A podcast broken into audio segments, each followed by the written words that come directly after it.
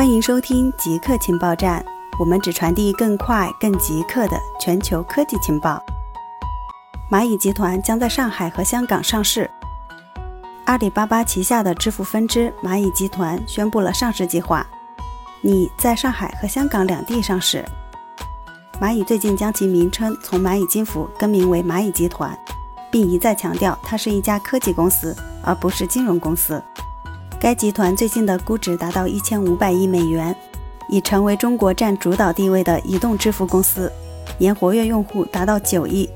但是，它在金融领域扮演的超大角色以及它的盈利能力，也引起了监管机构的关注。蚂蚁集团没有提供上市时间表，也没有说明要筹集多少资金。与该公司关系密切的一位人士表示，上市过程尚处于早期阶段，即使仅上市一小部分股票。也是亚洲公司最大的 IPO 之一。中国年轻女性1990年到2015年的婚育变化趋势。根据《柳叶刀》期刊发表的一项研究，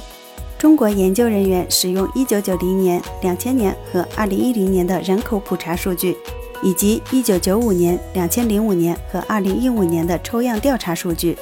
分析了15到24岁的年轻女性在此期间的已婚率和生育率趋势。结果显示，十五到十九岁的女性已婚率从一九九零年的百分之四点九减少到了两千年的百分之一点二，但在二零一五年又反弹回了百分之二点四。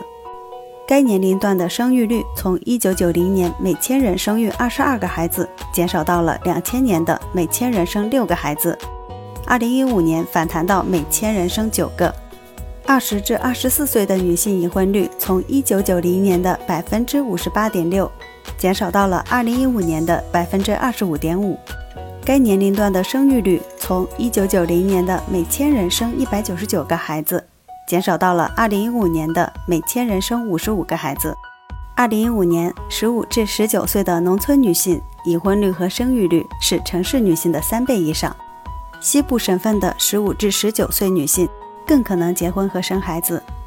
他们更可能没有接受高中以上的教育。虽然中国的生育率远低于替代率，研究人员指出，早婚和青少年生育的反弹意味着性教育需要更深入，